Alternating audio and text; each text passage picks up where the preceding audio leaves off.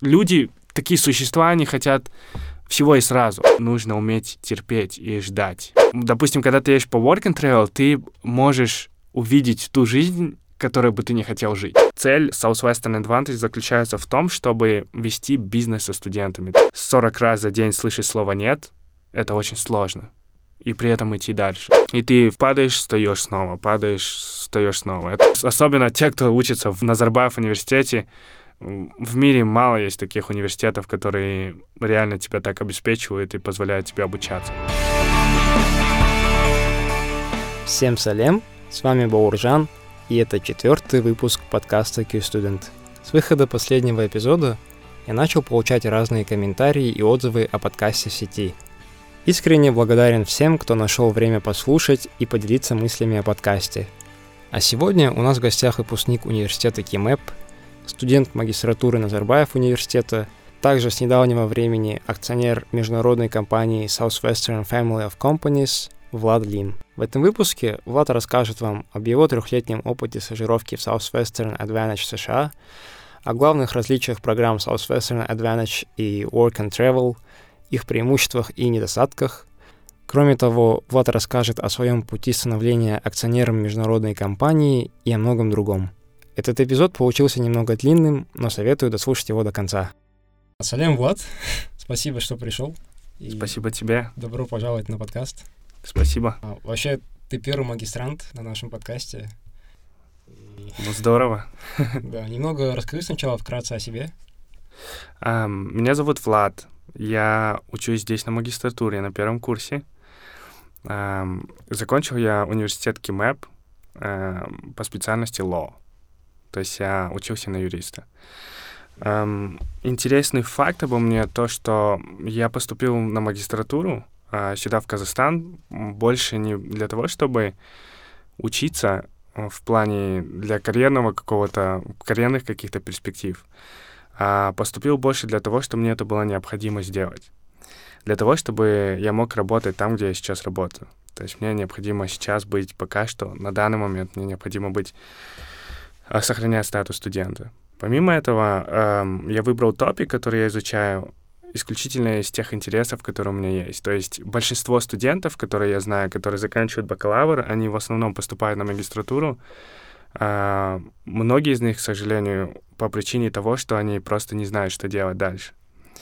Э, это не моя ситуация, моя ситуация скорее связана с моей работой и связана с моими интересами. И также вот э, со многими студентами и ребятами, которыми я разговаривал, э, они видят э, магистратуру как какую-то перспективу, которая может им дать э, магистратура в будущем в карьере.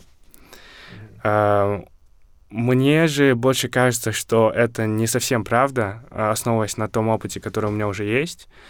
Э, ну, магистратура не дает тебе больших advantages. То есть, если вы хотите э, развиваться в какой-то компании международной, то лучше, наверное, сразу идти на бакалавр, то есть после бакалавра идти работать. То есть я здесь просто потому, что мне нравятся топики, мне, мне интересна именно тема, которую я изучаю. Эм, и второе — это то, что я, я сейчас работаю с американской компанией, о которой, как я думаю, пойдет речь в дальнейшем. И на данный момент мне просто нужен статус студента. Да, я так понимаю, ты про Southwestern Advantage говоришь, правильно? А, да, да, именно так. Да, и давай тогда сразу поговорим о Southwestern Advantage. А, ты первое лето свое провел с этой компанией еще во время бакалавра в Кимэпе? Да, я мое первое лето было 4 года назад, то есть достаточно давно. Угу. А, то есть после второго курса? А, примерно, да. То есть смотри как, я в течение бакалавра я пытался много где участвовать. То есть статус студента вообще, по идее, дает очень много преимуществ. И я считаю, что этим нужно пользоваться. И я просто очень много пытался использовать разных возможностей, которые дает именно статус студента. И вот после первого курса я просто не знал, как я могу попасть в Штаты. Я искал разные программы. И единственное, что я нашел, фактически был на тот момент, это Work and Travel. А, да, да. И, в принципе, что мне пришлось делать? Мне пришлось поехать по work and travel. О чем я абсолютно не жалею, это был классный опыт. Я поехал после первого курса, и так как я сейчас очень сильно работаю со студентами, я знаю, что у многих есть такой concern, эм, не рано ли это уезжать после первого курса. Я никогда об этом не жалел. Э, это был хороший опыт для меня. Я не жалею, что я поехал на, после первого лета сразу по Work and Travel. Ага. И потом я узнал о стажировке Southwestern, и вот с того момента по нынешний день я работаю с этой компанией сейчас. Угу. Можешь тогда, в общем, сначала разъяснить для слушателей вообще, что это за компания, э, какие у нее цели, для кого она рассчитана? Uh, да, конечно. Uh, Southwestern — это uh, кон- кон- концерн, то есть это family of companies. Это американская компания, которая находится в Америке, в штате Теннесси, в городе Нэшвилл. Это такой очень интересный, прикольный город с хорошей атмосферой, um, но он не туристический, к сожалению. Вот в этом городе располож... Расположил... расположилась компания, которая существует уже с 1855 года. То есть, если вы посчитаете, то больше 160 лет. Эм, и компания эта эм, фокусируется, то есть это концерн, у них, у этой компании, она владеет как бы 30 разными компаниями, то есть у них есть ветки. В целом на рынке они занимаются, вот эти 30 компаний занимаются разными услугами, то есть от э, инвестирования до недвижимости, Эм, до страх, страхов, страховочного бизнеса, вплоть до вот, э, работы со, со студентами. И вот одна из дочерних компаний Southwestern называется Southwestern Advantage. Это то, где я работаю и где работают вот некоторые студенты, э, с которыми мы пытаемся развивать вот эту тему в Казахстане. Um, если интересна именно цель, то цель э, Southwestern Advantage заключается в том, чтобы вести бизнес со студентами. То есть у студентов фактически есть возможность э, начать вести бизнес американский, с американской компанией. На данный момент, вот недавно буквально я вернулся с Нэшвилла, э, с мероприятия, где были разные вот э, ребята, которые преуспевают в этом бизнесе. Э, и здесь есть очень хорошая возможность стать э, акционером, то есть получить акции и эта компания не листингуется на фондовом рынке, то есть это закрытое акционерное общество, и акции нельзя приобрести просто так, вот пойти на биржу и купить ее. И здесь можно ее только заслужить э, при условии, если ты развиваешь свой бизнес и добиваешься каких-то результатов. И вот спустя 4 года, э, работая в компании, я наконец стал акционером, мне дали акции, эм, и это вот одно из таких преимуществ э, работы с э, американской компанией. Плюс, плюс Southwestern еще заключается в том, что здесь ты зарабатываешь, соответственно, в долларах, не в тенге. Цель сама, мы работаем в sales. То есть, если сказать, допустим, среднему статистическому студенту, да и вообще человеку в Казахстане важен ли sales, то у нас рынок маленький, и в целом эта тема не особо популярна. Но если кто-то когда-то был в Америке, эм, и если вы когда-нибудь там будете, просто обратите внимание, насколько sales-сервис там... Э, то есть вся Америка, как сказал мой друг один раз, очень хорошо, вся Америка строится на продажах. И то, чему мы учимся, и то, чем мы занимаемся, это sales. Мы учимся продавать, мы учимся менеджменту, мы учимся вот работать с людьми именно. Mm-hmm. Мы еще про твои акции поговорим чуть позже. Mm-hmm. Тогда, в общем, расскажешь, как прошло вообще твое первое лето, вообще, как ты узнал про эту стажировку? Ведь тогда она еще не была такой распространенной. Да, это хороший вопрос. В общем, есть человек, эм, который старше меня, он сейчас, кстати, переехал, вот, женился на девушке из Америки. Mm-hmm. Эм, кстати, он познакомился с ней вот в этой компании. Oh. Эм, и он сейчас живет, э, ну, переехал в Америку, купил себе дом недавно, машину, вот я у него останавливался. Зовут его Тим, Тимур, но сейчас он Тим. Так вот, этот человек, он после окончания школы, он сам с Костаная, он уехал учиться в Прагу, в Чехию.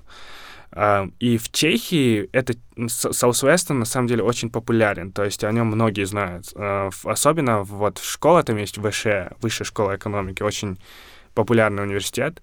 То есть там многие знают о Southwestern. И вот там он узнал об этой программе и заинтересовался и поехал по ней. И он стал очень успешен там, то есть после первого лета, после второго лета, после третьего лета. То есть Southwestern это мы работаем в летом. В основном все активити происходит летом. Он поехал, и сейчас вот он уже в компании на протяжении... Он едет на седьмой либо на восьмой год. То есть он уже полноценно работает там. И как-то раз я просто поехал... Ну, у меня был день рождения, я давно планировал сделать такой трип по Европе. И я как раз... У меня была там подруга, и подруга как-то позвала меня, говорит, давай приезжай сюда, мы как раз на твой день рождения погуляем. Mm-hmm. И, и я думаю, почему нет? И вот я делал как раз трип с Москвы, Питер, там, потом Чехия, Австрия и так далее. И вот когда я остановился в Чехии, она мне говорит, у нас вот здесь информационная сессия будет в, в а, университете, приезжай. Дала мне адрес. А, я, соответственно, плохо знаю Чехию, я там был в тот, на тот момент в первый раз, и я думаю, ехать мне нет, искать еще этот университет, но почему-то я поехал. И вот там я как раз-таки встретил этих ребят и узнал о программе, после чего, соответственно, я, я и поехал вместе с той группой, с европейцами по этой стажировке. А, после чего я приехал, и все пошло. То есть э, первый год я набрал себе команду в 20 человек. Э, в основном это были студенты НУ и КИМЭПа и парочку студентов из КБТУ э, в Алмате.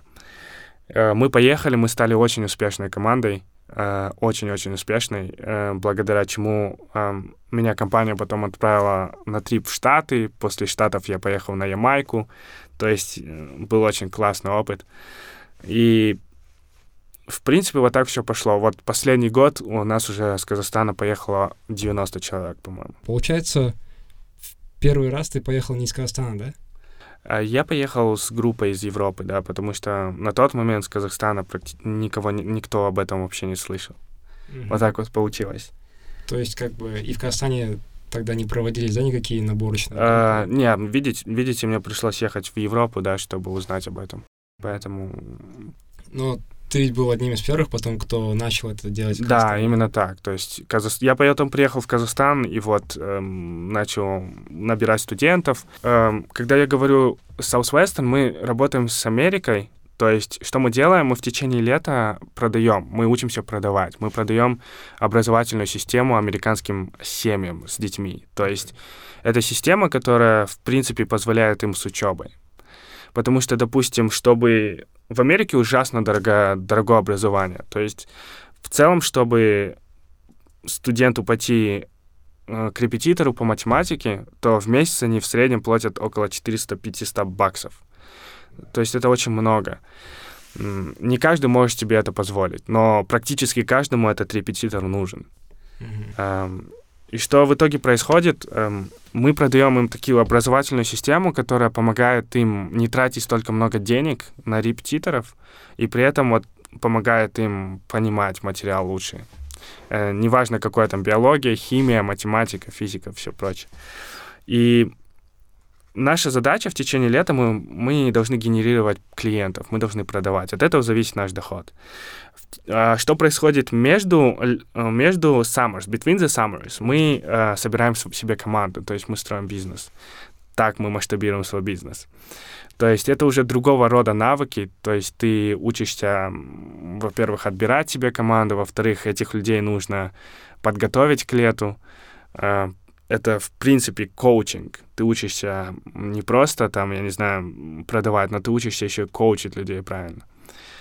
А, затем ты ведешь этих людей летом, то есть э, лето это сложное, это не, не самая простая стажировка. По статистике 30% ребят из всех, кто едет на лето, они не они квитают, то есть они не могут закончить лето. Mm-hmm. То есть это физически, эмоционально и ментально сложное лето потому что sales всегда непросто. Это сложная работа.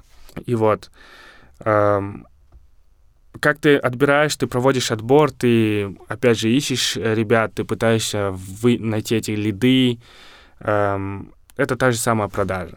То есть, в принципе, вся жизнь наша — это продажа. Ты идешь в... маг- Ты, я не знаю, ты знакомишься с девушкой, ты себя продаешь. Как бы грубо это не звучало, в хорошем смысле, да. Ты пытаешься уговорить кого-то, учителя, поставить тебе вместо четверки пятерку, ты тоже себя продаешь. Sales is everywhere. Это то, чему мы учимся, в принципе. И селектить людей, э, отбирать команду, строить эту команду, это тоже sale, потому что здесь ты продаешь, фактически ты продаешь что? Ты продаешь идею поехать с тобой, с человеком, которого, которого не знают, в Штаты, которые находятся в 7 тысяч миль от нас, да, от, от родины. А, работать а, в 13 часов в сутки, 6 дней в неделю, все лето, да. Ам, то есть на сложной работе. То есть это то, что фактически ты делаешь. Ну, это, конечно, грубо сказано, но, но вот это то, что ты делаешь. И вот я приехал с эм, А- Америки в первый раз, я вот меня промоутнули, я стал менеджером. Не каждый, кстати, становится им, это только те, кто хорошо заканчивает. И я вот начал набирать себе людей в Казахстане. Мгм. И многие, кстати, э, услышав о- об этой программе, они, эм, они ведь, у нас есть какая единственная альтернатива, это work and travel, они загорелись, потому что в отличие от wo- work and travel, э, здесь ты, у тебя есть очень много перспектив. В отличие от того, чтобы работать полноценно потом с компанией, ты еще и получаешь какие-то навыки. Мгм. И как вообще, вот, получается, проходил твой процесс отбора и готовки в первом году команды своей? А, Процесс отбора прохо- проходит следующим образом. Ам, Ты приглашаешь человека на информационную сессию. Информационная сессия, цель очень простая. Ты даешь информацию человеку, полную информацию того, что будет, если он поедет на лето. И при этом одновременно смотришь, ну, типа, стоит ли этого человека вообще рассматривать, либо нет. Если оба согласны, типа, человеку нравится вроде бы то, что ты говоришь, и тебе нравится сам человек, то ты приглашаешь его на процесс отбора. А, Процесс отбора состоит из трех интервью, ам, и эти интервью, конечно, подразумевают выполнение кое-каких заданий. Там писать эссе, сделать там какой-то research и все прочее. Те, кто проходит три интервью, они попадают в команду. Как только они попадают в команду, у них есть вот с момента, когда они попали в, ком- в команду до лета, у них есть время, когда этих ребят коучат. То есть те ребята, которые уже опытные, которые преуспели летом, они должны э, подготовить ребят, которые вот, которые вот только, только подтвердились. И там идет вот эм, подготовка, и если человек плохо готовится, всегда можно сказать ему типа «Stop, you are deselected». А, После чего мы летим на лето, и первое место, куда мы летим, это в Нэшвилл, то есть в, э, компанию саму. И там идут уже коучинги от топ-продюсеров, от топ-людей. Чтобы вы понимали, какого масштаба там люди, это люди, которые продают по 120, они зарабатывают за три месяца 120 тысяч долларов чистыми на сейлах. То есть э, такого, так- такого калибра люди э, там уже нас обучают sales. То есть sales — это большой, it's, it's a big business, it's a big deal в Америке. И я думаю, что в, в любой стране, где развит, развит бизнес, всегда важны сейлсмены, всегда, потому что бизнес фактически final goal любого бизнеса — это продажи. Если какой, какая бы идеальная структура ни была в бизнесе, какой бы оф- офигенный не был менеджмент в бизнесе, эм, финальная цель — это sales. Если нету sales, этот бизнес развалится. Мгм. То есть вот так. Но в то же время эта программа подразумевает а, брать только студентов, да? Я слышал, что ты даже академ отпуск брал.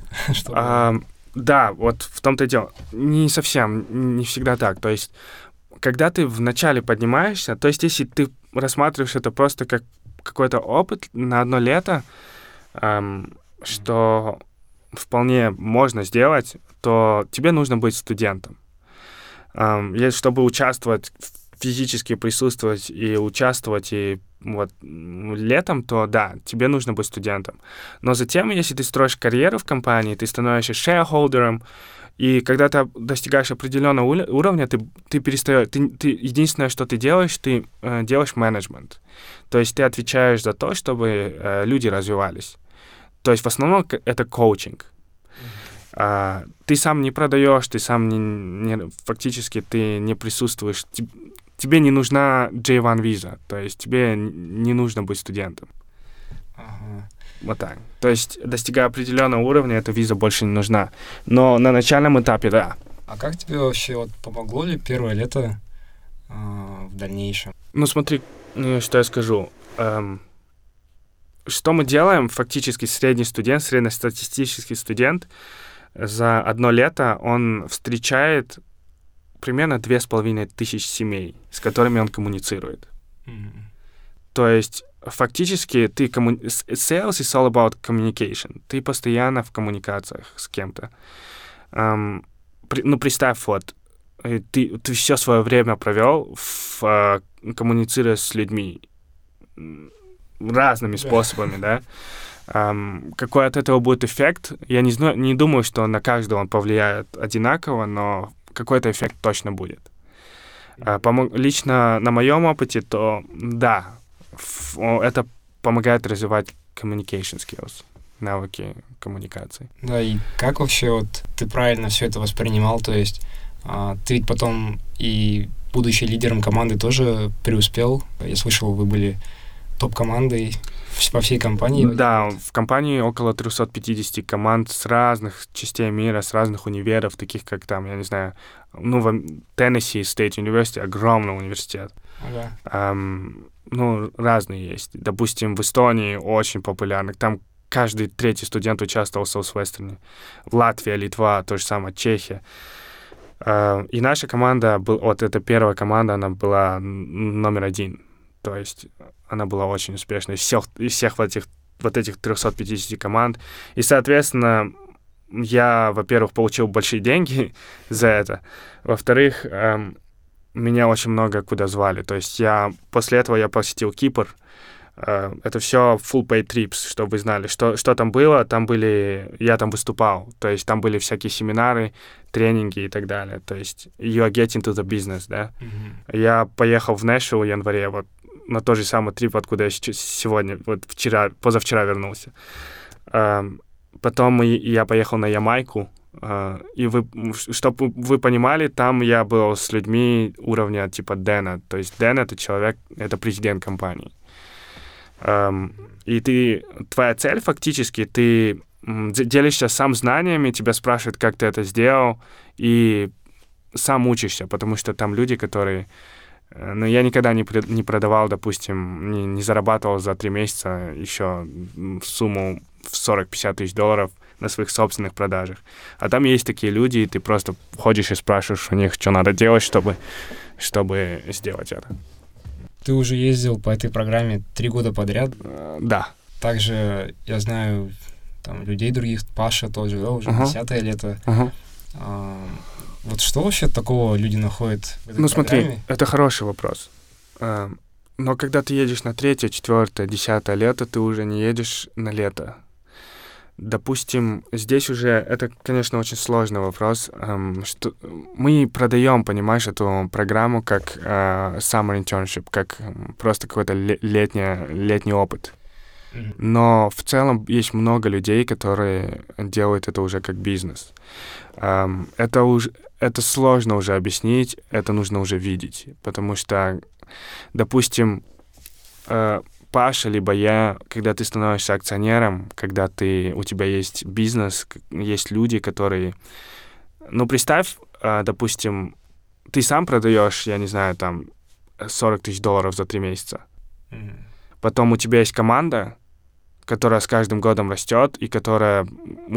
Под, и вот у тебя есть люди, которых ты лично коучил, которых ты когда-то селекнул, и которые с тобой развивают этот бизнес, и которые тоже продают по 40 тысяч долларов да, за лето.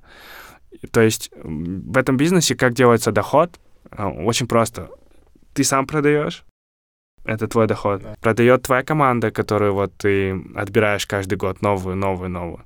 И твой бейс. Бейс — это все люди, когда, которых ты когда-либо селектнул. И те люди, которых... Вот, допустим, если я селектну тебя сейчас, да, э, то есть ты будешь в моем бейсе в моем бейсе. И если ты завтра селектнешь кого-то еще, то этот человек тоже будет в моем бейсе, понимаешь? Это не сетевой мар- маркетинг, сразу скажу, но это такая структура. Есть отличия просто. И как мы делаем деньги в Southwestern следующим способом. Ты сам продаешь, ты зарабатываешь. Ты набираешь свою команду, ты зарабатываешь. И весь твой бейс, он тоже продает, и, он, и ты, ты как бы делаешь процент со всего, понимаешь? То есть и есть люди, которые, которые зарабатывают за там очень большие деньги, вплоть до миллионов долларов. Тогда вот как раз расскажи, как ты пришел к тому, чтобы быть акционером, да, в Family Companies и именно к менеджменту. А, ну, чтобы вы понимали, а, это очень непросто. То есть это большой труд. Вы должны работать. Как, в принципе, и везде, да. Эм, допустим, я работал в Эрнстон Янге, у меня был такой опыт в Big Four. э, там люди работают тоже по 13-14 часов, но только круглый год, не три месяца. И у них нет возможности взять акции, да, они работают на зарплату, тупо, тупо чисто на зарплату. Эм, ты просто должен... э, э, Первое, это нужен коммитмент, это нужен vision, то есть ты должен хотеть этого, и ты должен быть очень бизнес-ориентированным человеком. То есть если ты реально бизнес-ориентированный, ты реально готов э, фейлить и вставать дальше, снова фейлить, снова вставать дальше и идти, то только в этом случае тебя получится. Потому что за 4 года, которые вот я в, в этом бизнесе, у меня было достаточно много фейлов. Э, и это нормально, потому что, в принципе, в любом бизнесе это должно быть. Без этого никак. И ты падаешь, встаешь снова, падаешь, встаешь снова. Это то, чему, в принципе, ты здесь учишься. Вообще, вот, допустим, студент, он закончил первый курс, да, или вот только пришел на первый курс и выбирает а, между Work and Travel и Southwestern. Мгм. Ты ведь побывал в обоих. Мгм. Скажи, как бы... Хороший вопрос. Э, Это зависит от человека. Эм, Допустим, если ты чувствуешь, что ты... эм, Ну, это зависит. Бывали перво- первогодки, которые там показывали хороший результат, а бывали первогодки, которые ломались. В любом случае, если ты спрашиваешь лично меня, ведь каждый человек разный, если бы после своего первого курса я поехал бы я по SW, я бы сказал да. Я, если бы я знал об, о такой возможности, что она есть, я бы отказался от work and travel и поехал бы на по Southwestern. Это однозначно. И с самого первого года я бы строил этот бизнес, понимаешь? Да, ну вот как раз расскажи, возможно, многие не знают Мгм. именно разницу между двумя программами. А, Основная разница в том, что ты, э, во-первых, ты зарабатываешь по-разному. Э, То есть в Work and Travel ты приезжаешь, и ты обычно то, что ты можешь делать здесь, допустим, там, я не знаю, работать в кофейне где-нибудь, в Старбаксе, да, и тебе будут платить за каждый час твоей работы. То есть, допустим, fixed rate 10 долларов, да, и каждый час, который ты работаешь, тебе будут платить по 10 долларов. То есть гарантированная, да? Да, это гарантия за, за твой труд. Эм, И, соответственно, ты реально можешь заработать только фиксированное количество денег за все лето. Минус work and travel сейчас на данный момент больш- большой в том, что, эм, что очень дорого стоит. То есть эм, в том плане, что сейчас очень много посредников у work and travel, они настолько обнаглели, что они чаржат очень много. Я с- И они чаржат все по-разному. То есть я слышал, вот кто-то заплатил там 3 тысячи долларов, кто-то 4 тысячи долларов. Это не включая экспенсы, расходы в течение лета. Да. Второе, в- это то, что ты работаешь э, в- ну, то есть многие говорят, что ты ничему не учишься. Хотя опыт у меня был нормальный. То есть я работал дишвошером, то есть я мыл посуду, это самое грязное место на кухне. Я... У меня было три работы. Но при этом, чтобы окупить все расходы, ты работаешь очень много. То есть э, тебе нельзя, прос- чтобы отбить вот эти 4000 баксов, которые ты вложил, тебе нужно нормально пахать так. То есть э, это значит, что ты, в принципе, и там, и там тебе приходится работать. Э, и работая вот по 13 часов, я тоже 12, 13, иногда 15 часов в сутки я работал по work and travel. И это хороший опыт в том плане, что я не только получил, я как бы побыл в этой каше всей и получил опыт, я еще и научился работать там. Это очень хорошо. И э, я вот заработал 7 тысяч долларов. На Work and Travel? Да, из которых трешка у меня осталась. Я путешествовал, я истратил там тысячу долларов, и две я с собой привез. Э, вот так. Эм, в Southwestern ты, ты, во-первых, специфика работы другая. Это Southwestern — это как школа. То есть представь, вот ты студент, ты изучаешь там, я не знаю, ин- инженерию, либо, либо право, да, либо политику, международные отношения, ты изучаешь что-то. И ты не можешь изучить это, если ты не будешь вкладывать усилия, чтобы это изучить, чтобы приобрести вот эту специальность. Southwestern — это тоже школа, только другого характера, другого образца. Здесь ты тоже изучаешь э, так, такой навык, который называется Sales and Leadership. И э, чтобы его освоить, тебе тоже нужно время, тебе тоже нужно упорство, и тебе тоже нужно, нужно быть вот постоянно консистент со своим упорством. Uh, то есть здесь ты, твоя задача научиться коммуницировать с людьми, научиться продавать. И многие, кстати, неправильно воспринимают продажу. Продажа — это не... Когда ты любыми способами впихиваешь продукт, это не продажа, это мошенничество, да? Продажа — это когда ты умеешь слушать, это когда ты умеешь расположить себе человека, это когда ты э, умеешь э, быть уверенным, это когда ты умеешь быть стрессоустойчивым, потому что 40 раз за день слышать слово «нет» — это очень сложно. И при этом идти дальше. Это когда ты умеешь контролировать свои эмоции. То есть это sales.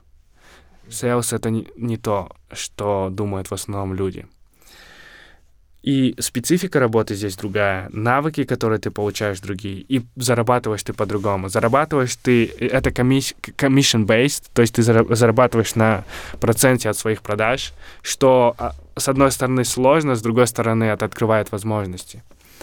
Потому что это не гарантирует тебе вообще ничего, если ты не продаешь да, но здесь есть коучинги, и здесь тебе очень сильно помогают. То есть, если ты делаешь реально effort, если ты обучаемый, если ты реально приехал учиться, преодолеваешь там всякие сложности, э, то у тебя должно получиться.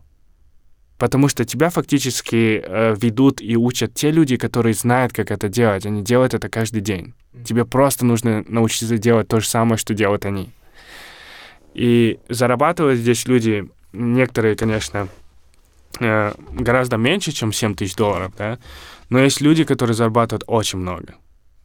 То есть э, очень много. Допустим, э, в этом году из тех студентов, которые поехали на первое лето, э, самый большой профит был около 30 тысяч долларов за три месяца. То есть это first year, да? Это первогодка, да. Из тех, кто при, поехал на два и более лет, mm-hmm. самый большой доход был больше 100 тысяч долларов. Wow. И если представить человеку вот ответ на твой вопрос. Представь, если человек умеет зарабатывать на этом деньги за три месяца 100 тысяч долларов, какая ему работа еще нужна, да? Но в то же время это все-таки нелегко, да, и стрессоустойчивость, и как бы в физическом и ментальном плане. Если бы это было легко, э, то люди, которые преуспевают, им бы столько не платили. То есть э, это как бизнес, самый настоящий. То есть если вы посмотрите на статистику, сколько процентов э, бизнеса преуспевают из всех стартапов. Mm-hmm. Процентов, насколько я знаю статистику, э, в течение первого, первых, э, сколько там, пяти лет выживает только 10% да, би- бизнеса. Точно так же и в Southwestern. Преуспевает процентов 10. По-настоящему преуспевают из всех. И тоже нужно время. То есть, допустим, чтобы э, мне добиться наконец-то первой своей поставленной цели здесь, мне потребовалось три года работы. Какие были такие интересные моменты во время что в Work and Travel, что в Southwestern, то есть там по-любому за три месяца летом в Америке разное может случиться. э, ну, давай я тебе такой параллель приведу. Я участвовал, я много где участвовал, я просто приведу три такие популярные альтернативы. Я поехал, я ездил на Work and Travel, mm-hmm. когда был еще зеленым. Потом я ездил по ISAC, у них есть exchange программы. Я жил в приюте для малоимущих детей в Малайзии. Эм, учил их английскому. Э, очень прикольный опыт был. И, и я ездил на Southwestern. Это три такие exchange программы, можно сказать. Эм, и все они дают тебе разный опыт. То есть, допустим, для, для меня самая большая ошибка — это не ехать никуда. Это самая большая ошибка, которую вообще можно сделать. Эм, пользуясь, я не знаю, такими возможностями, которые есть. Просто скажу, что благодаря вот только таким э, методам experience ов, да, я побывал, в, наверное, в 30 странах мира за последние 4 года. То есть это огромный опыт. Но разница есть, и, допустим, когда ты едешь по work and travel, ты можешь увидеть ту жизнь, которой бы ты не хотел жить. То есть, допустим, после Work and Travel я приехал полный энтузиазма учиться очень усердно. То есть, после Work and Travel я никогда так серьезно не учился, потому что я работал в основном с низшим классом. То есть я работал с бедными людьми. То есть я работал в ресторане, э, где кишили все колумбийцы, эм, африканцы, э, и они очень, то есть, выживали, можно сказать. Я смотрел, как они живут, и я понял, насколько вообще образование играет вообще роль в жизни и что нужно ценить эту возможность, потому что ребята, да, особенно те, кто учится в Назарбаев университете, в мире мало есть таких университетов, которые реально тебя так обеспечивают и позволяют тебе обучаться. И пока ты реально на своем опыте это не прочувствовал, тебе сложно понять это и ценить. Второе, я начал ценить своих родителей — а, потому что я был вдалеке и проходил через сложности. Это homesickness, то есть ты скучаешь по дому. Это а, сложности какие-то, потому что ты физически устаешь тоже. Это одиночество иногда бывает, потому что я поехал без друзей своих. Мои друзья в последний момент все сказали, нет. нет. И я, я вот очень благодарен, благодарен тому мне, потому что я не стал тоже сворачивать, я сказал, нет, я поеду. Uh, то есть вот такие вот. И ты смотришь Америку, и ты как бы ее под другим углом смотришь. То есть ты общаешься с, с такими людьми. Uh, Айсек — это уже не Америка, да, ты можешь... По... Я был в Малайзии, в Азии. Uh-huh ты больше занимаешься социальными проектами. Я, допустим, жил в приюте для малоимущих э, детей э, в мусульманских, мусульманском приюте. Э, я, допустим, для меня было вот это вот интересно посмотреть культуру того, как люди мыслят, мусульмане. Они были очень сильными мусульманами, то есть они молились пять раз в день, постоянно ходили в мечеть. И я смотрел, как живут дети. Это ужасно просто. Я с ними ел, э, с ними пил. Э, бывало такое, что они жили 100%, 100% на пожертвование. И бывало, бывали такие дни, когда они ничего не ели. То есть я видел, как они живут, э, как они, где они спят, как о них заботятся, как о них смотрят. Это просто ужас, короче. И это, конечно, этот опыт, он тебе позволяет понимать мир лучше, что ли. Он позволяет тебе не быть знаешь, легкомысленным. Uh, Southwestern — это опыт, uh, опять же, под другим углом. То есть это больше... Ты смотришь Америку изнутри. То есть ты видишь, во-первых, очень много семей, и ты, это позволяет тебе видеть, как, они, как живут люди изнутри в Америке. То есть ты встречаешь как и богатых людей, так и бедных людей. Ты встречаешь много разных культур. Я бывали дни, когда я за один день встречал 20 разных национальностей. То есть китайцы, вьетнамцы, особенно когда я в Калифорнии работал, там очень много китайцев, вьетнамцы, индусы, белые, африка африканцы, то есть разные все, а, филиппинцы там. И ты видишь культура, как ты заходишь в один дом, потом второй, и он отличается, то есть и ты замечаешь это. Ты э, видишь, как богатых семей, которые несчастны, и видишь бедные семьи, но они такие счастливые, кажется. Ты видишь проблемы. Допустим, я один раз зашел постучался в дверь, мне открыли, и я просто видел человека, который при смерти лежит. Я много раз встречал людей, которые очень старые, и они, о, о них некому позаботиться. Я никогда даже не думал, что столько много э, людей, есть детей, которые болеют аутизмом. Мы здесь просто ходим, допустим, в Казахстане, мы этого не замечаем, потому что мы не знаем так много семей изнутри. Но когда я шел и стучался в дверь общался со всеми этими людьми, я, я видел эту картину целиком. И это опять же позволяет тебе быть... У, у тебя меняется мировоззрение, и ты как бы судишь по-другому. Ты начинаешь задумываться, почему люди бедные, либо почему люди несчастные. То есть такие, знаешь, deep questions появляются. И ты приезжаешь другим. Вот так.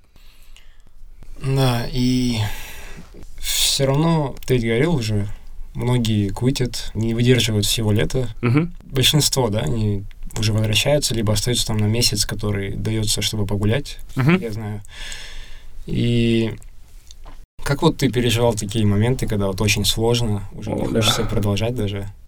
Эм, я помню, вот наш ментор Дэн эм, Мор, эм, очень успешный человек, он сказал, моменты, когда ты не знаешь, идти ли вперед, то есть the moments when you, when you know, wh- when you can't go further and cannot quit, this is where you grow. То есть фактически, что он говорил, он говорил, в те, в те моменты, когда вы не можете, вы, у вас больше нет сил идти вперед, но при этом вы не можете отступить, вот в эти моменты вы растете.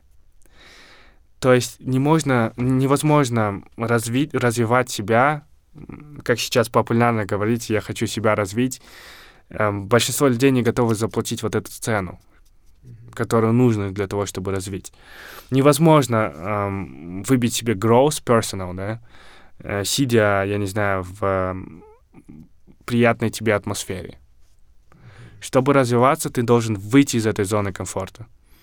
И зачастую ты определяешь сам, вырастешь ты в течение лета или нет. Потому что когда происходят сложности, вот то, как ты поступаешь, то, как ты реагируешь на это, и предопределяет то, кем ты станешь. Э, И были такие моменты, когда я был вот как раз то, что он, Дэн и описывал. Я не мог пойти вперед, но и не мог квитнуть день. Не мог просто... Я должен был закончить его. И вот, когда ты просто шаг за шагом говоришь, it has to be a great day. I, I, I'm not a quitter. I'm just finishing strong every day, every time. Вот тогда был самый большой рост. И вот ты представляешь, да, ты вот идешь, идешь до конца, ты не сдаешься. И где-то в конце дня у тебя ты садишься с человеком, и у тебя sale. То есть, и ты выходишь, ты чувствуешь себя чемпионом, понимаешь? Мгм. То есть определенный self-talk, да, и мысли. Да, это твои мысли, это то, как ты с собой говоришь. Это то, как ты себя настраиваешь. То есть в большей степени, чему ты учишься, особенно в первое лето, это а, handle emotions, control yourself. Мгм. И чего, по-твоему, вот первогодки, которые собираются поехать на первое лето, могут не понимать? А, во-первых, в коучинге, особенно когда ты коучишь первогодку, очень сложно. Это основная задача сделать так, чтобы этот первогодка он максимально представил, что его ждет. То есть setting proper expectations называется. То есть если менеджер способен сделать так, чтобы first year, первогодка, до еще до лета уже знал, что ему предстоит, через что ему предстоит про- пройти, то это правильный коучинг, и, скорее всего, этому first year будет легче в течение лета. А, важно отметить, что мы не берем всех, то есть э, мы отбираем только, наверное, 20% из всех, кто приходит на отбор. А, мы отбираем только 20% э, студентов, которые, э, которые приходят на отбор и пытаются пройти в нашу стажировку. Почему такое происходит? Потому что как раз-таки встречаются многие студенты, которые не понимают, что от них требуется, либо вообще не квалифицированы для того, чтобы проходить ее. И дело здесь больше не в языке, дело здесь больше в том, э, как человек мыслит. Если человек, э, я не знаю, проводит, э, он считает, что работать нужно только 5 дней в неделю, а с 6-7 можно там, я не знаю, отрываться в клубе допоздна, то это не наш тип людей самое важное в нашем, в нашем бизнесе — это брать правильных людей. И когда ты отбираешь правильных людей, тебе важно их просто, про, просто дать им понимание, то, то, что им нужно делать для того, чтобы быть успешным. Если это сделано, человек пойдет, и он станет успешным. То здесь все просто. Эм, чего не хватает понимания, вот как раз-таки, если, если человек иногда не понимает, что люди, такие существа, они хотят всего и сразу. А успех требует консистенции и постоянного, вот, постоянного, ежедневного, можно сказать, а, эфорта.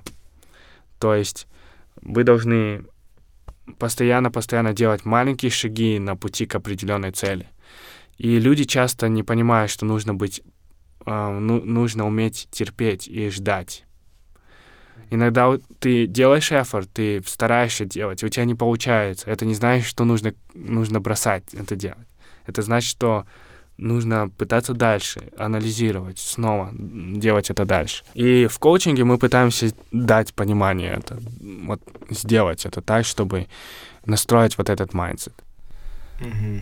Тогда давай теперь поговорим про вообще твое обучение, как и школьную жизнь, так и студенческую. Насколько я слышал, у тебя в школе не особо ты был осознанным. У меня была очень интересная история. А, я родился в а, селе под Таразом, то есть а, к тому моменту мои, я, мои родители далеко не были богатыми, мы были очень бедны.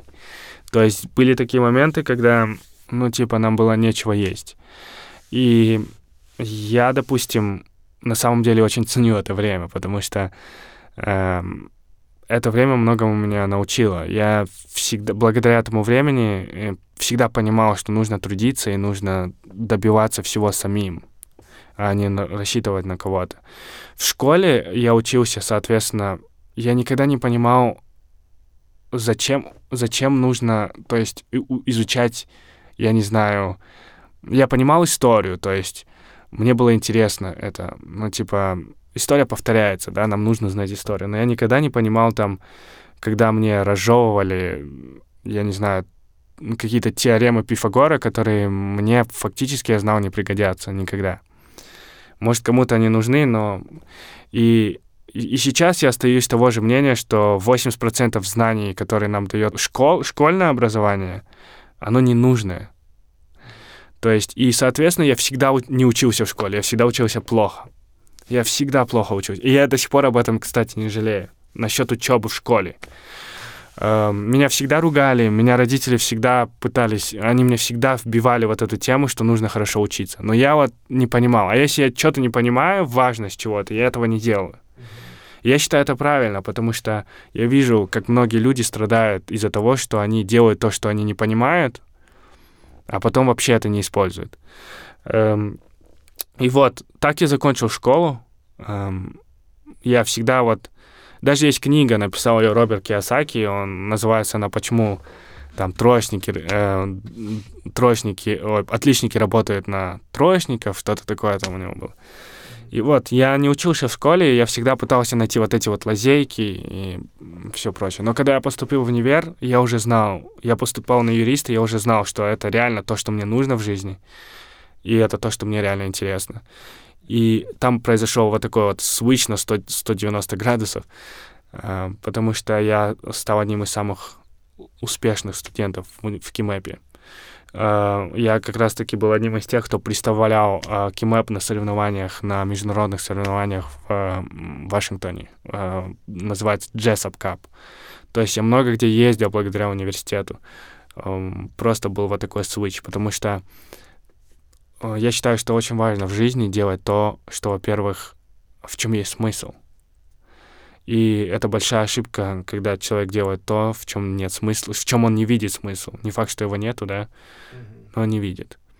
Другое дело, когда, допустим, ты что-то делаешь, и этот смысл теряется, это уже другая тема. Но когда ты изначально не видишь смысла, вот, допустим, как учеба э, в школе, потому что я до сих пор не понимаю, как ты можешь, как эти знания могут применяться, если мир настолько изменился, а то, чему учат в школе, до сих пор все то же самое. Вообще у нас на подкасте студенты в основном с Назарбаев университета, mm-hmm. и ты как студент с Кимэпа а, Расскажи вообще немного про Кимэп. Да, хорошо. Это, кстати, странно, то, что я причина, почему я поступил в НУ, потому что я не видел смысла поступать туда же в КИМЭП, потому что я, в принципе, чувствовал, честно скажу, я чувствовал, что я достиг того уровня, и там уже расти сложно. Mm-hmm. Я не мог поехать за границу, потому что мне нужно развивать этот бизнес здесь, в Казахстане. И, а, ну, я считаю, я считаю, что это лучший университет по финансированию, по инфраструктуре, да и вообще по возможностям, которые есть в Казахстане. И я на самом деле вообще не жалею. И разница ощутима очень сильно. И я понимаю, почему, почему так много студентов в Назарбаев университете э, теряют смысл обучения и вообще не учатся в итоге. Проучившись там 12 лет в школе, в нише, очень хорошо, они приходят сюда и не теряют смысл учиться. А, система образования очень отличается от КИМЭПа, в КИМЭПе и в Назарбаев университете. Очень странный факт, а, который я расскажу, что большинство студентов, четверокурсников, которые заканчивают уже университеты, в КИМЭПе и в НУ, их опыт очень различается. Допустим, нушники, у них я не хочу, конечно, говорить им в обиду, но у наушников очень слабый опыт. У них нету extra activities. То есть, да, у них там есть, э, я не знаю, какие-то клубы здесь, но это же, это же игра просто, я не знаю. Когда ты просто ходишь и волонтеришь, это единственный опыт, который ты получил за 4 года образования на бакалавре, это смешно. То есть, you are not there, понимаете? Э, и большинство Назарбаев университет студентов НУ, они страдают именно этим, потому что у них недостаточно опыта, у них нет опыта работы зачастую. Максимум, что они делают, они преподают английский или там тьюторинг. То есть э, у них нету работ, нету, не, нету опыта. И они очень, у, на них очень сильно давят именно в этой определенной сфере. Кимэп э, очень либер... То есть в этом плане очень либеральный вуз. Почему? Потому что, э, ну, смотрите сами, у меня к четвертому курсу уже было следующее. Я, я поработал в Министерстве юстиции в Астане. Mm-hmm. Я поработал в междуро... международной юридической компании. Я поработал в Ernst Young, тоже на позиции лоера. Я был в Айсике на, международ... на международной стажировке, да, mm-hmm. в Малайзии. Потом я был в Саусвестерне, и я поучаствовал в Work and Travel. Mm-hmm. Помимо этого, я вел разные клубы активности в Кимэпе. И помимо этого у меня был... Э, я очень усердно учился. Да, у меня был забит график, но этот, этот опыт, понимаете? Да, ну не думаешь ли это просто как бы... Индивидуально? От человека, да. То есть и в, Безусловно. и в Кимэпе... Безусловно, это зависит от человека э, очень многое, но э, мы берем как general rule, потому что я общался очень с... Я видел cv ну, так как я очень часто селектю людей, я веду интервью, я беру как general, так, знаешь, medium point. Mm-hmm. Uh, и это то, что реально бросается в глаза. Но uh, я считаю, что в... Видишь, в НУ, допустим, кто поступает, это те студенты, которые очень хорошо учились в школе, большинство из них. Mm-hmm. Всю жизнь учились. И они привыкли к этому. Они, и они, получают, они сюда приходят, и им сложно... Э, либо они получают очень много свободы и совершенно забываются.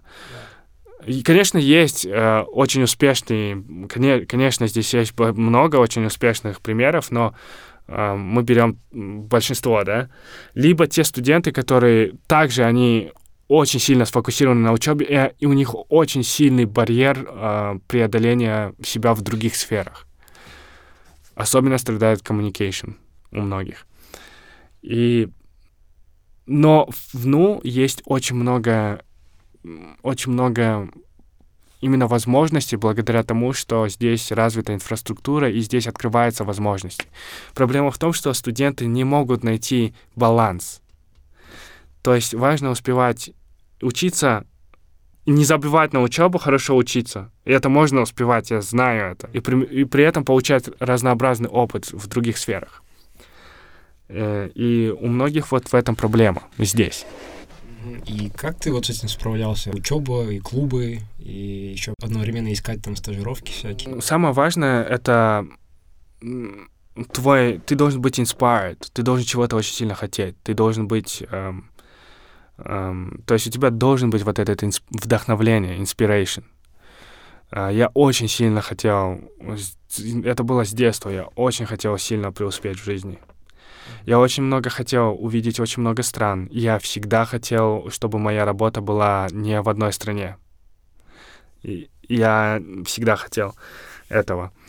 Э, и я всегда хотел стать инвестором и бизнесменом и создать фонд свой по фонд, который бы боролся с бедностью. И, и понимая это, я всегда считал, что нужно много чего успевать делать. И это было, во-первых, мое желание. Во-вторых, нужно, нельзя быть э, слишком... Нужно уметь быть гибким. То есть многие люди, они либо хорошо учатся, либо вообще не учатся. Mm-hmm. Иногда нужно найти баланс вот этот. Нельзя полностью всем жертвовать. То есть нужно, нужно научиться успевать быть везде. Mm-hmm. До тех пор, пока ты не поймешь, что твое. То есть многие студенты, я замечаю, они... Вот это, кстати, насущная проблема. Они, они не знают... Они, они всегда ходят и страдают и говорят, блин, я не знаю, чего я хочу. Я не могу найти себя. Окей, как ты найдешь себя, если ты ни хрена ничего не пробовал? Попробуй себя в разных сферах, найдешь. Если ты не знаешь, чего ты хочешь или что в этой жизни твое, это значит, что у тебя недостаточно знаний и опыта. Поучи этот опыт в разных сферах. И как только ты поймешь, что твое, вот тогда сфокусируйся на этом. Не надо уже распыляться на, на много проектов. Фокусируйся на одном и добивайся этого. Это вот моя стратегия всегда была, есть и остается. Другая проблема, я сам, которую здесь встречал, mm-hmm. э, НУ очень много клубов, mm-hmm. да, и да, это правда, то, что изначально, когда люди поступают на Foundation, uh-huh. у них очень много свободного времени становится, uh-huh. потому что вся программа на Foundation, она практически та же самая, что они проходили в школе, да, uh-huh. и очень большого эфорта не требует для того, чтобы uh-huh. просто пройти на следующий год. Uh-huh. Да, я, я понимаю. Да, люди, конечно, пробуют, но uh-huh. когда вот очень много вещей, и ты сразу и там, и там, и там, и тебе еще все нравится, Сложно сфокусироваться, имеешь в виду? Да. Есть такие люди, да, э, когда ты пробуешь себя в разных клубах или что-то еще. А, но я хочу, чтобы... То есть очень важно понимать, что... Как, то есть ты участвуешь в клубе, ты тратишь свое время. Это полезно до какой-то... До, до, до какого-то момента, потому что клуб он приносит пользу, если у тебя, тебе нужны какие-то навыки развить до какого-то определенного уровня, а потом тебе нужно переходить на другой уровень. Um, когда есть две проблемы, да, когда человеку ничего не интересно, и когда, или когда ему интересно все. Допустим, у меня есть сестренка, она ей интересно все, и она говорит, я, у меня проблема, я не знаю, что выбрать. Здесь очень просто. А, если тебе нравится все, если тебе все нравится, ты кайфуешь, выбери что-то одно из этого и добейся в этом успеха. Вот в одном. Добейся результата какого-то в этом. Mm-hmm. То есть, допустим, если чисто гипотетический пример, да, э, тебе нравится физика, химия, химия математика, да, э, помимо этого тебе ну, нравится рисовать, играть на гитаре и, и, или что-то еще я бы диверсифицировал вещи. Я бы, допустим, э, из наук выбрал какую-то одну, да, из клубов я выбрал какой, из, допустим, э, public speaking — это хорошая вещь, которая развивает тебе определенные навыки, которые не развивает изучение науки, правильно? Вот таким способом я бы выбрал какие-то определенные сферы по одной, которые бы развивали тебя именно в разных скиллах, и вот добился бы в этих сферах, и занимался бы только ими, и добился бы в этом успеха. Угу. У тебя у самого такой проблемы не было? То есть ты вот перегорал просто от того, что слишком много... Было, абсолютно. Ой, было. То есть обычно перегорание у меня происходило из-за того, что... Не из-за того, что я очень много чего делал. Это, это, это прикольно, то есть делать очень много.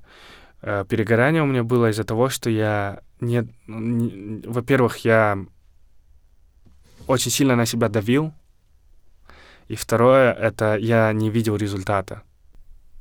А давил в каком плане? В том плане, что pressure. Ты, типа не успеваешь, ты боишься что-то пропустить, где-то опоздать, ты боишься что-то не взять, ты постоянно куда-то спешишь. То есть такое. Эм, ты боишься... В общем, ты боишься чего-то не успеть в жизни. И второе, это ты вроде бы делаешь много, и ты, э, у тебя нет результатов каких-то очевидных. И как раз-таки это происходило по, по причине того, что ну, ты очень много где, да, ты, ты пытаешься делать то, то, то. И тогда вот в тот момент я понял, что не надо никуда спешить, и не надо делать очень много. Диверсифицировать вот так свою активность полезно, а, когда ты вообще не знаешь, э, что тебе нравится.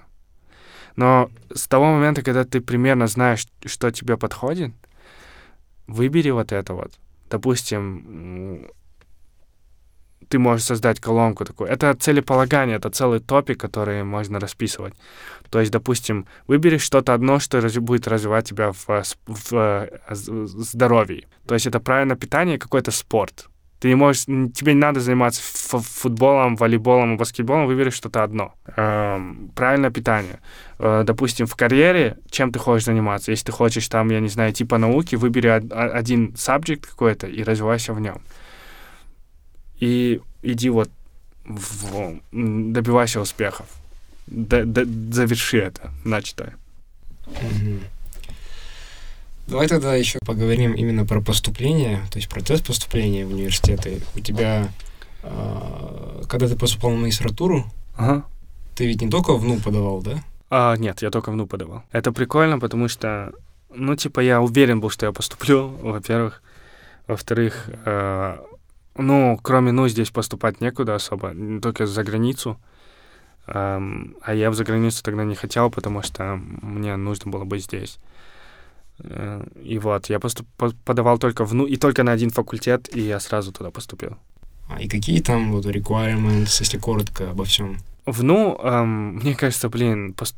это, это просто, я не знаю, так, такое, такая хорошая возможность, которая есть в Казахстане, это поступить в Назарбаев университет. Э, здесь есть несколько факультетов в Назарбаев университете. То есть есть э, бизнес-факультет, инженерия. Если мы говорим о магистратуре, там тоже есть MBA, э, факультет э, социальных наук. Э, и там требования по поступлению разные, в зависимости от факультета. Что вам нужно сделать, это просто зайти на сайт, там все написано просто. Э, когда я поступал, я выбрал э, социальные науки, мне всегда нравилась история, мне всегда нравилось изучать какие-то биографии. Я считал это важным всегда. И политика. Поэтому я поступил на Political Science э, факультет. И мне нужно было там просто иметь э, хороший английский, IELTS. Мне даже не нужен был, потому что я учился в англоговорящем университете. Я просто предоставил справку, что мое обучение было на английском. Э, мне нужно было заполнить анкету, ответить на вопросы, написать мотивационное письмо. Кстати, вот над этим я работал три дня. Я очень скрупулезно подошел к этому.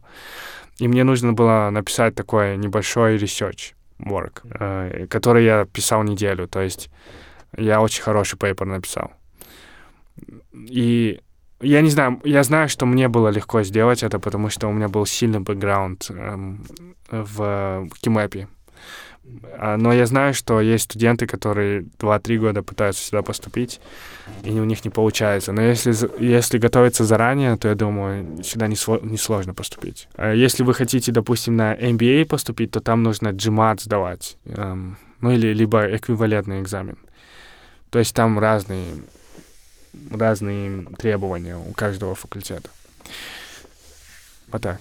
Какие вообще планы на ближайшее будущее? Я вообще слышал, что ты еще PhD хочешь а, закрыть. А, мое ближайшее будущее, я моя финальная цель вообще, но я ее уже озвучил, да, я хочу эм, я хочу инвестировать, ну, быть способным инвестировать деньги в, в какие-то свои идеи.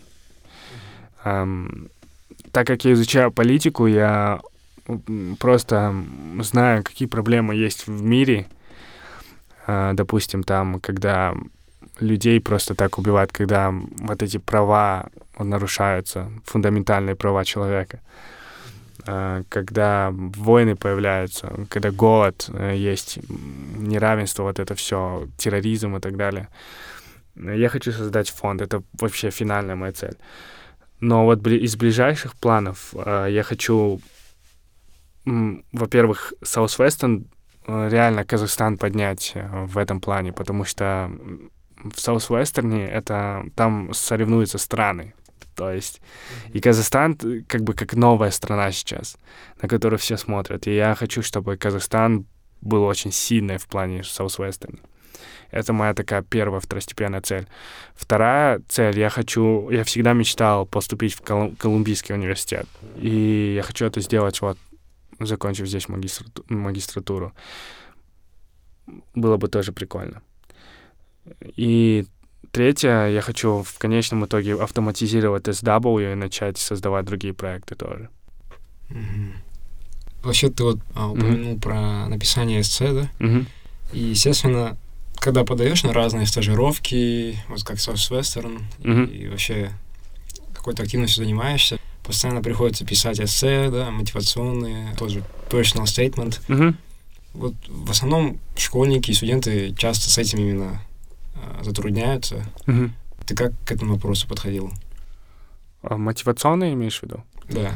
А, сразу говорю, что мотивационно очень важно. То есть всегда нужно уделять время э, написанию мотивационного, э, потому что мотивационное письмо это на, обычно то, на что очень сильно смотрят всегда при поступлении. По сути, это ведь тоже как бы продажа себя. Да, ты должен... Эм, это целая стратегия, вот как я его писал.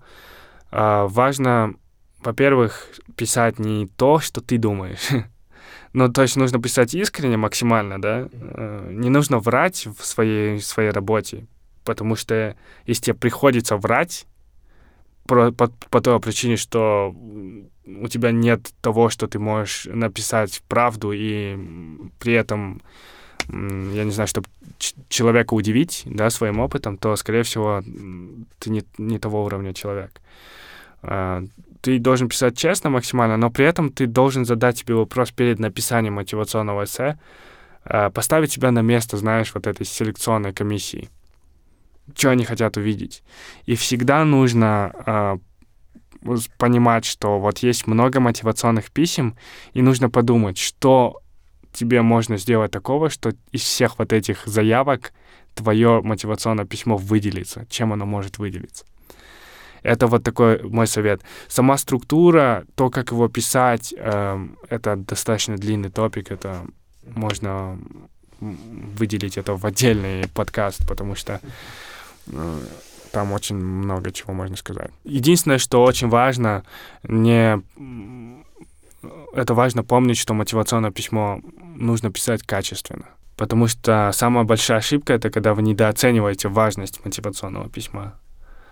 Многие могут фокусироваться больше на экзаменах каких-то и как бы не особо хорош, хорошее внимание уделить мотивационному письму, а это одно из самых важных вещей. Да. Вообще, когда мы еще встречались в декабре в Кимэпе, uh-huh. было ведь собрание Southwestern, uh-huh. и когда как раз ты произносил свою речь, uh-huh. мне тогда появилась идея тебя позвать на подкаст. Мне очень понравилось то, о чем ты говорил. Uh-huh. И я думаю, это как-то связано еще и с твоим проектом которую ты сейчас создаешь, типа менторской программой? В общем, это очень такое, такая вещь. Смотрите, а, дальнейшие планы с развития Southwestern следующие.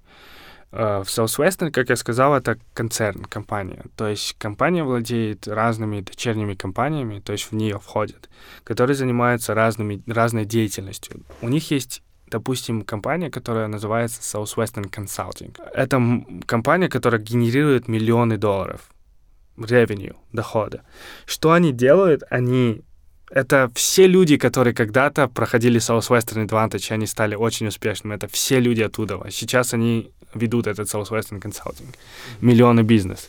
И начал, кстати, а, э, создал Southwestern Consulting человек, который держит рекорд самых больших продаж Southwestern Advantage, когда он был студентом. Он продал э, сумму эквивалентную 120 тысяч, тысячам долларов за три месяца за лето. Он сейчас является президентом, э, дирек, э, CEO компании, и вот он создал Southwestern Consulting.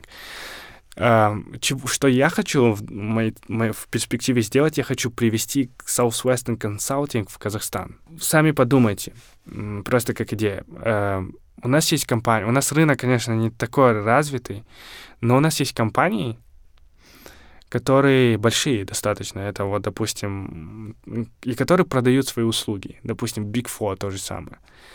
Что делает Southwestern Consulting? Они помогают большим фирмам, таким как... У них очень много клиентов, таких как Mercedes, Nissan, там большие фирмы.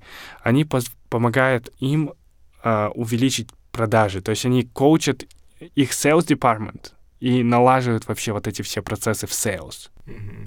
То есть это все в основном основывается на коучингах. Моя вообще цель, а, одна из ближайших целей, это привести вот такую компанию сюда, в Казахстан. Потому что я не вижу конкуренции вообще сейчас. И я вижу, что есть будет спрос. Uh, то есть это такой консалтинг, uh, sales консалтинг будет. И, соответственно, что я сейчас, ну, что я сейчас очень хочу в чем практиковаться, это в э, коучинге, что, в принципе, у меня постоянно есть, и мне хотелось бы, ну, это, знаешь, как сайт-хасл такой, когда у меня есть время, которого сейчас пока нету, но это как сайт-хасл, я планирую сделать такую менторскую программу. Почему? Потому что я знаю, насколько важны менторы вообще в жизни, и я просто вижу, находясь вот здесь, в Назарбаев университете, находясь в КИМЭП, я вижу, что многие студенты сталкиваются с очень большими проблемами. Эм, именно в ментальном плане. Э, здесь, ну, всем известно, что здесь распро распространены суициды и так далее. И это на самом деле все у нас в голове, это все mental, mental shit. Um, коучинг, как раз-таки менторинг, это, он основан на том, чтобы человек развивал свой mental statement. И я вижу эту проблему, я просто хочу помогать, помочь людям, эм, которые, возможно, был бы мой опыт полезен. Поэтому пришла такая идея, просто я решил запустить. Я пока еще не запустил толком, но в планах есть. Это просто такой больше социальный, знаешь, проект. Мне просто интересно, как это все пойдет. А хорошо, тогда вообще интервью понемногу подходит к концу. Угу. Какие можешь дать советы вот студентам, школьникам? Также и для year Southwestern. Um, я скажу просто, uh, общайтесь с людьми, которые, которые, чего, которые очень вдохновляют вас. То есть очень долгое время так как я с Тараза сам, я приехал в Алмату, еще и в Кимэп, не с особо богатой семьи, мне было очень сложно общаться с людьми, с которыми я хотел общаться. Мне казалось всегда, что они были круче меня. А, уберите это со своей головы, всегда, наоборот, старайтесь общаться. Это вот такая парадигма сознания, вы должны ее поменять. Всегда общайтесь с людьми, которые лучше вас, как вам кажется. Так вы будете расти. А, нет ничего важнее в, наш, в, вообще в жизни, чем ваше общество. А, чтобы по-настоящему развиваться и чтобы по-настоящему находить эти возможности, это нужно находиться в правильном обществе. эм, большинство возможностей, которых я услышал когда-либо, это благодаря ребятам, с которыми я общался. И я всегда очень сильно фильтровал вот этот круг своего общения, и я очень сильно советую делать это вам. Потому что, допустим, о Саус-Вестоне я узнал о своей подруге. То есть эм, о всех этих возможностях, которые, которые я использовал, и не использовал, это тоже от моих друзей. То есть очень много решает именно круг общения. Но и при этом помните, что чтобы быть в этом кругу, нужно этого стоить. То есть этот круг вас не примет, если вы ничего не делаете. Нужно соответствовать. Эм, то есть круг общения и второе, вы просто обязаны, пока вы студент, посмотреть мир. Эм, кто-то может сказать, да, это сложно, Э, нужны деньги и так далее. Все это bullshit, это BS, потому что я лично по своему опыту говорю, я не особо из тех, кто просил очень много денег у своих родителей. Это все можно делать сейчас самому. Посмотрите мир, особенно в, э, в студенческие годы. Хорошо, и по традиции последний вопрос. А, как бы ты назвал этот эпизод с тобой? О, сложный вопрос. Um, можно сказать, что в... нужно подумать. Возможно, мы много говорили о Southwestern е, много говорили, но я бы не хотел, чтобы этот эпизод назывался. Может быть, um, советы, советы для молоды, молодого поколения, может, как-то так ты его называешь, я не знаю. Ну, Окей, я дам еще время подумать. Спасибо. Спасибо, что пришел. Вот, желаю тебе удачи. Спасибо тебе, было очень приятно. Уважаемые слушатели, спасибо большое за внимание. Если же вам понравился наш подкаст, можете подписаться на наши каналы в Инстаграме, Телеграме и ВКонтакте. Всем пока.